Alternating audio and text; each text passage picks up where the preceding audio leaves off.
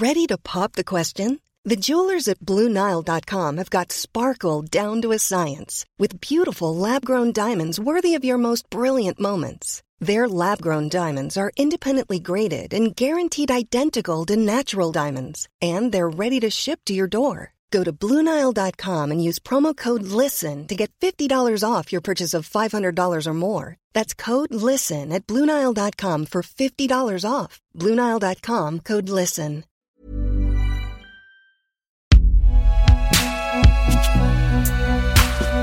Binge Audio. Attention, cet épisode contient des propos choquants qui peuvent heurter votre sensibilité. Ils n'ont absolument rien manifesté du tout ici, ni l'un ni l'autre. Ils vous parlent d'un de l'assassinat d'une gamine comme ils vous parlent d'un cadre ou, ou de la couleur d'une voiture.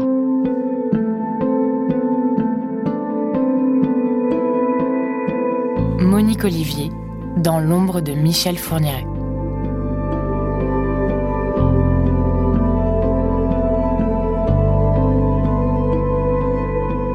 Monique naît à Tours en 1948. À la maison, elle vit une enfance pas trop malheureuse. On ne peut pas franchement dire qu'elle soit proche de son père, ce n'est pas qu'il ne m'aimait pas, juste qu'il était indifférent. Mais avec sa mère, c'est une autre chanson. C'était la gentillesse en personne. Elle était douce et généreuse. Maman avait bon caractère et j'en ai hérité. Ça n'a pas duré. Un jour, l'alcool est entré dans sa vie. Une affaire de tromperie mal digérée et au fil du temps, l'addiction l'a éloignée de sa fille. Alors dans ce foyer familial aux accents un peu froids, il n'y a certes pas de mots plus hauts que l'autre, mais on manque cruellement d'amour et de tendresse. On reste dans le silence, comme si on n'avait que ça. Monique grandit ainsi, craintive, renfermée, nonchalante et effacée, à la fois dédaignée par son père et ignorée par sa mère.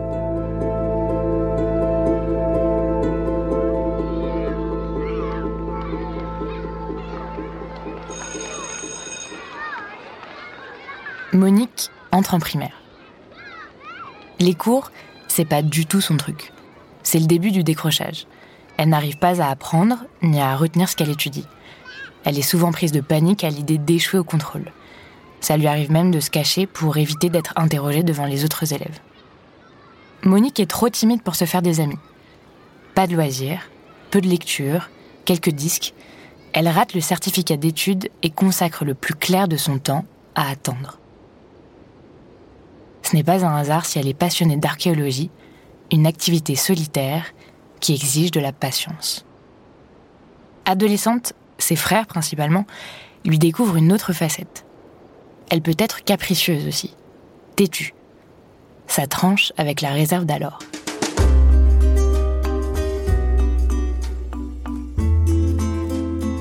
Son père l'inscrit dans une école de secrétariat. Elle y reste deux ans, mais sèche l'examen final. Pour lui, c'est un affront de plus. À l'âge de 18 ans, elle est embauchée en tant que dactylo dans une agence immobilière, mais elle est licenciée au bout d'un an pour incompatibilité d'humeur avec sa seule collègue. Un employé a déclaré à ce propos Elle avait l'air paumée. C'était une pauvre femme qui avait besoin d'une tutelle, incapable de s'assumer. La personne qui l'a embauchée avait voulu lui donner une chance.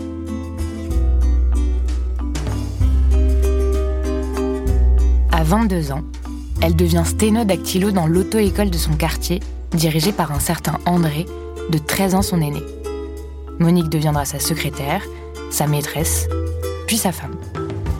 Leur union se passe relativement bien jusqu'au jour où il décide de se consacrer à sa passion, la peinture. Il vend son agence et l'entente au sein du couple se dégrade quasi instantanément.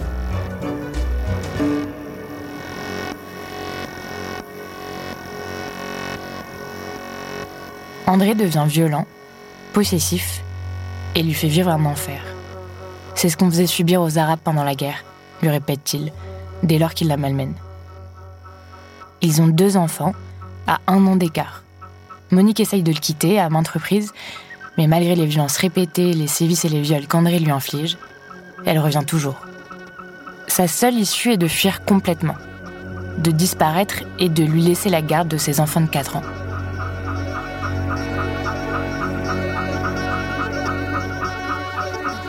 Elle s'inscrit dans une association de femmes battues, part à Nîmes, où elle devient auxiliaire de vie auprès d'une jeune femme handicapée. Puis elle contracte un mariage blanc avec un Américain pour essayer de partir aux États-Unis, mais divorce six mois plus tard.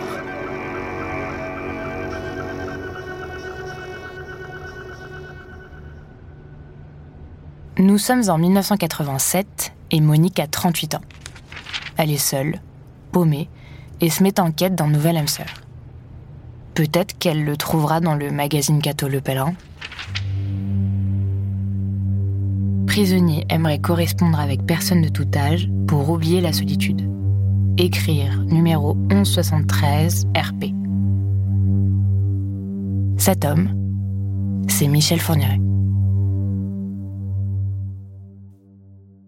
Monique s'embarque dans une correspondance avec ce détenu dont elle n'ignore rien de ses crimes.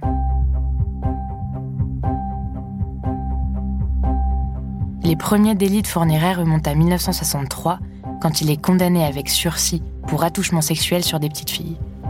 Il a 21 ans. Trois ans plus tard, il est condamné à nouveau pour voyeurisme et violence, toujours avec sursis. L'affaire Fourniret vient une nouvelle fois souligner les risques de récidive chez les criminels sexuels Début 80, au volant de sa 504, il parcourt les routes de la région parisienne en embarquant des jeunes filles, bouteilles de faux vitriol et pistolets à la main, en guise de menace. C'est un joueur d'échecs et c'est un chasseur. C'est aussi un manipulateur. Vous mélangez les trois et vous avez ce personnage euh, tout à fait étonnant. Fourniret est mis en cause dans une quinzaine d'agressions à caractère sexuel. Monique le sait donc. Mais qu'importe, elle est éblouie par sa façon d'écrire. Elle qui était si peu considérée par ses anciens compagnons devient un objet désirable, aimable. Michel Fourniret lui paraît être l'homme providentiel. Pendant quatre mois, Monique et Michel s'échangent pas moins de 750 pages de missives. J'avais plaisir à le lire. J'étais heureuse. Enfin, j'existais aux yeux d'une autre personne. Dans ces lettres, dans une écriture penchée et serrée, Monique se confie sur sa solitude, avec la peur panique d'être abandonnée. Entre les lignes, une relation amoureuse naît. Les surnoms fleurissent et la jeune femme se laisse conquérir par cet homme qui la flatte, l'appelle Natushka en référence à Dostoïevski, ou Mésange, ou encore Princesse aux pieds nus. Après un mois d'échange, elle reçoit Monique, je suis indubitablement en train de tomber amoureux de vous sans prendre conscience que son correspondant, du fond de sa cellule, est en train de progressivement prendre le dessus.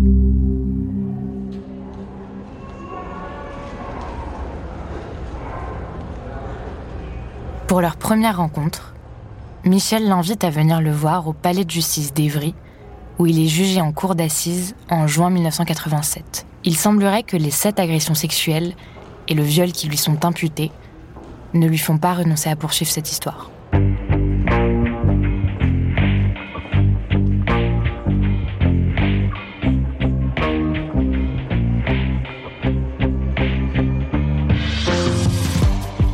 Michel fait bouger Monique de Nîmes pour la rapprocher de lui et l'installe chez la femme d'un co-détenu en Seine-Saint-Denis.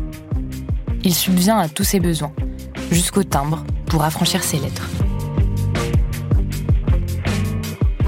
Petit à petit, leurs échanges prennent une autre tournure. Michel se dit sensible au concept de la virginité. Il exige de Monique une sorte de confession libératrice, comme il l'appelle, sur son expérience sexuelle. Monique résiste dans un premier temps, mais il insiste. Si tu ne te confesses pas, je risque de récidiver. Il menace de rompre toute relation. Elle finira par céder. Après tout, mieux vaut lui raconter que de finir seule.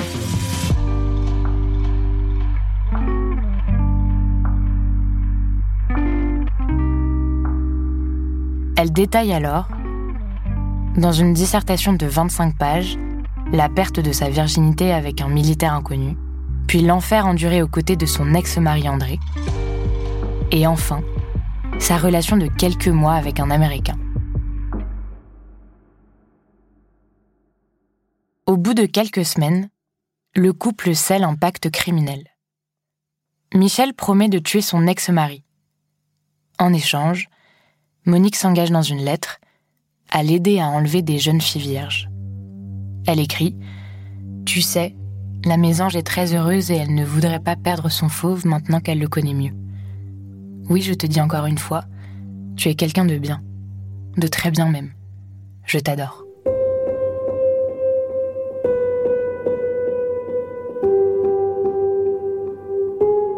En octobre 1987, Michel Fourniret est libéré pour conduite exemplaire. Il est acquitté pour le viol de Daina Le Guénan, requalifié en attentat à la pudeur avec violence, tout comme ses autres agressions sexuelles, qui ne sont plus considérées que comme des délits. Le couple emménage ensemble. Monique a accepté sa demande en mariage quelques mois plus tôt. Mais très vite, l'ambiance se détériore. Michel, l'homme attentionné, devient l'homme effrayant. Ses paroles souvent blessantes sont reçues comme des baffes. Incapable. Bonne à rien. Michel lui demande d'honorer leur marché, celui qu'ils avaient conclu quand il était en prison. Monique doit lui trouver une vierge, une jeune fille qui lui ressemblerait, en plus jeune. C'est ce qu'elle fait. Elle enlèvera pour lui Isabelle Laville, la première victime du couple, le 11 décembre 1988. Seule au volant, Monique capture cette lycéenne qui marche sur une route de Lyon et qui monte sans se méfier pour guider la conductrice perdue. Fourniret attend plus loin. Il fait du stop en simulant une panne d'essence. Le couple la ramène chez eux. Isabelle Laville n'en ressortira plus jamais. Quelques jours après ce premier meurtre commun, le couple conçoit leur premier enfant.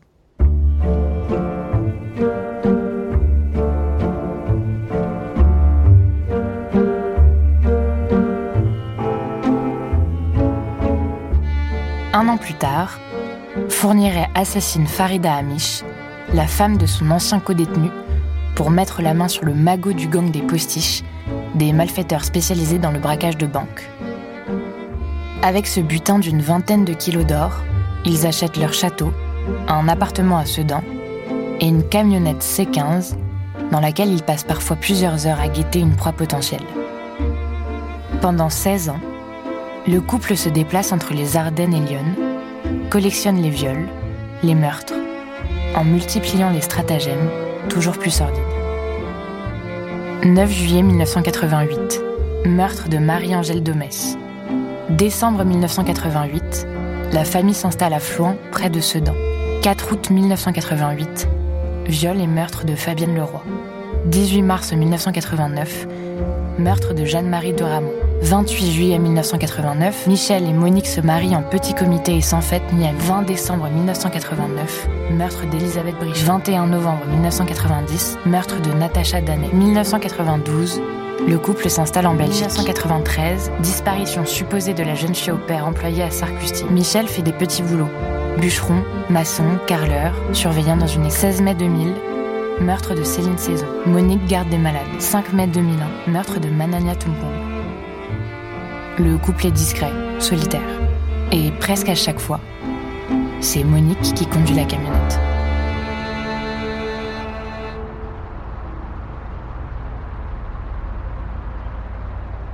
Le 26 juin 2003, à Ciney, pas loin de Namur, Fourniret enlève une petite fille âgée de 13 ans, Marie Ascension. Le scénario est bien rodé. Le tueur en série fin de cette perdue et l'embarque dans sa voiture où il l'attache. La jeune fille, en état d'alerte, lui demande s'il fait partie de la bande à Dutroux. Fourniret lui répond cyniquement Je suis pire que Dutroux. Alors Marie Ascension commence à prier. Monsieur, croyez-vous en Dieu? Car si vous croyez en Dieu, vous ne me feriez pas ce que vous êtes en train de me faire. Fourniret est déstabilisé par ces questions. Il s'enferme dans le silence et poursuit sa route. Marie Ascension, bien consciente du danger et ne perdant pas son sang-froid, scrute les alentours. Elle cherche un signe, un regard, quelqu'un qui pourrait l'aider à la sortir de là. Fourniret, lui, roule toujours, avec prudence. Il ne s'agirait pas de se faire remarquer, surtout avec un enfant kidnappé à l'arrière. Avec prudence donc, il marque un stop. Marie Ascension profite de cet arrêt pour ouvrir la portière et sauter. Fourniret ne s'en rend même pas compte. Il relance le moteur et continue sa route. Hors de danger, elle fait signe à une autre voiture qui arrive. Par chance, c'est une femme qui conduit. Une chance, car si ça avait été un homme, elle n'aurait pas osé demander de l'aide. La femme la croit immédiatement et l'emmène au commissariat le plus proche. En chemin, l'enfant repère la camionnette qui fait sens inverse. Marie Ascension prend peur. Madame, la camionnette, c'est elle. Elle revient. La femme lui réplique calmement. Fais bien attention. On ne doit pas se tromper. Toi, tu essayes de voir si c'est vraiment l'homme qui t'a enlevé. Moi, je relève la plaque d'immatriculation. Les deux véhicules se croisent. L'enfant chuchote. C'est le même. Je le reconnais bien. Elles ont toutes les informations pour pouvoir aller témoigner. La police réagit très vite. Direction le domicile du tueur qui n'est pas encore rentré.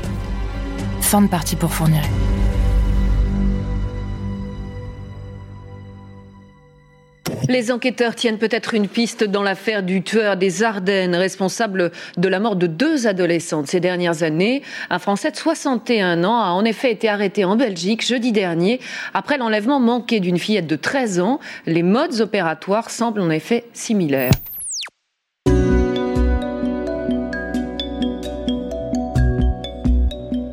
S'ensuit un an d'interrogatoire, mais Michel ne révèle rien.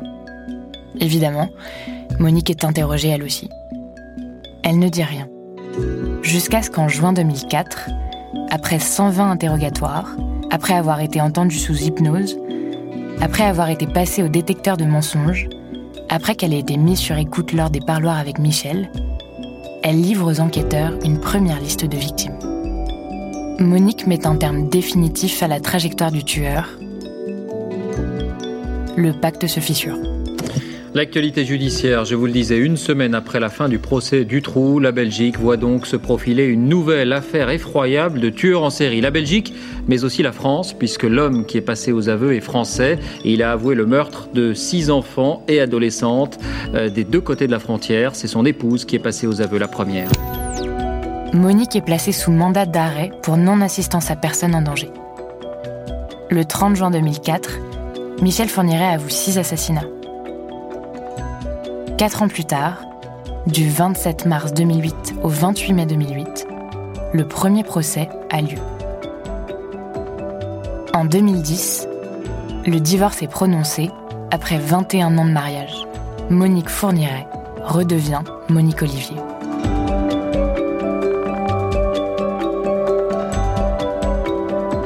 Fourniret est condamné par la Cour d'assises des Ardennes pour 5 meurtres et 2 assassinats en France et en Belgique il est reconnu coupable de sept meurtres et condamné à la perpétuité incompressible. Monique, quant à elle, est reconnue coupable de complicité pour quatre de ses crimes et condamnée à la perpétuité assortie d'une peine incompressible de 28 ans. La peine la plus lourde infligée à une femme en France. En 2018, le second procès a lieu. Michel Fourniret a 76 ans, Monique Olivier 70. Ils finiront leur vie en prison. Il n'y a donc pas d'enjeu en ce qui concerne la peine encourue. En revanche, les partis civils espèrent que 30 ans après les faits, celui que l'on surnomme l'ogre des Ardennes finira par dire tous ses secrets.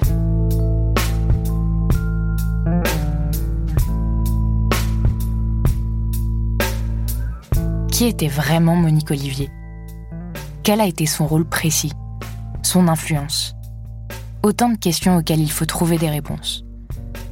Notamment parce que la personnalité de Monique a beaucoup décontenancé la cour.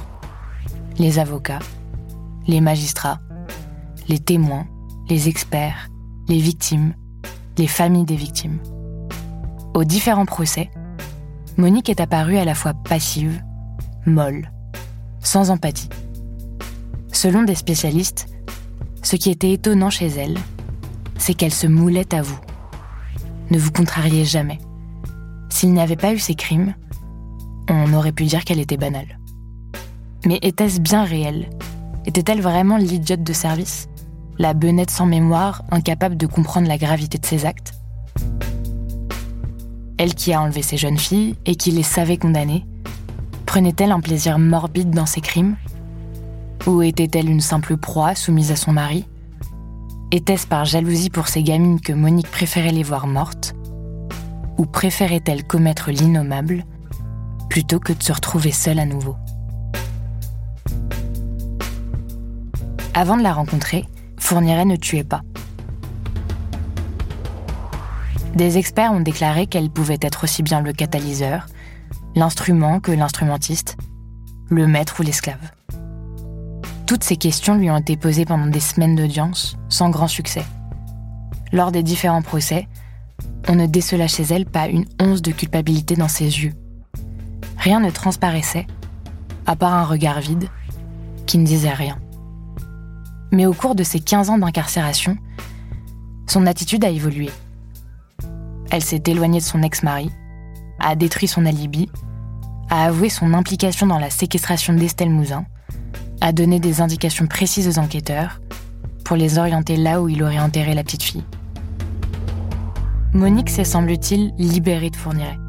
Elle a expliqué que la détention l'a aidée à prendre conscience de ses actes, a déclaré qu'elle aurait aimé revenir en arrière. Son corps entier porte le poids de cette affaire. Ses cheveux sont devenus gris ses joues chiffonnées, ses cernes sont noircies. Le 10 mai 2021, Michel Fourniret meurt à la Pitié-Salpêtrière à Paris, à l'âge de 79 ans. Il était atteint d'Alzheimer et ne parlait presque plus. Fourniret laisse derrière lui des tas de secrets. Le corps de trois de ses victimes reste introuvable. Seule Monique peut encore livrer des éléments. Quand je repense à tout ça maintenant, c'est incompréhensible, a-t-elle dit à la cour. Je demanderai pardon aux familles, car c'est par ma faute qu'elles ont perdu un être cher.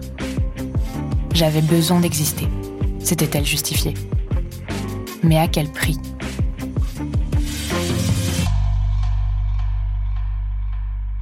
Aujourd'hui, Monique Olivier semble être le seul espoir qui reste pour un éventuel procès.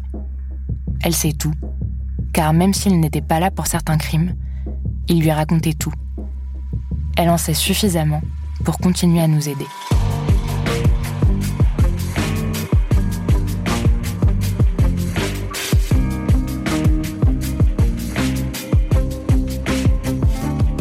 Autrice et narratrice Juliette Liwartowski, réalisation Thomas Chalvidal, recherchiste Cyril Nazwaoui, production Lorraine Bess et Naomi Titi.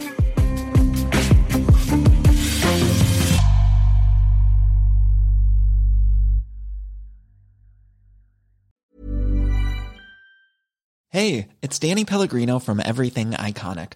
Ready to upgrade your style game without blowing your budget? Check out Quince. They've got all the good stuff shirts and polos, activewear, and fine leather goods, all at 50 to 80% less than other high end brands. And the best part? They're all about safe, ethical, and responsible manufacturing. Get that luxury vibe without the luxury price tag. Hit up quince.com slash upgrade for free shipping and 365 day returns on your next order. That's quince.com slash upgrade.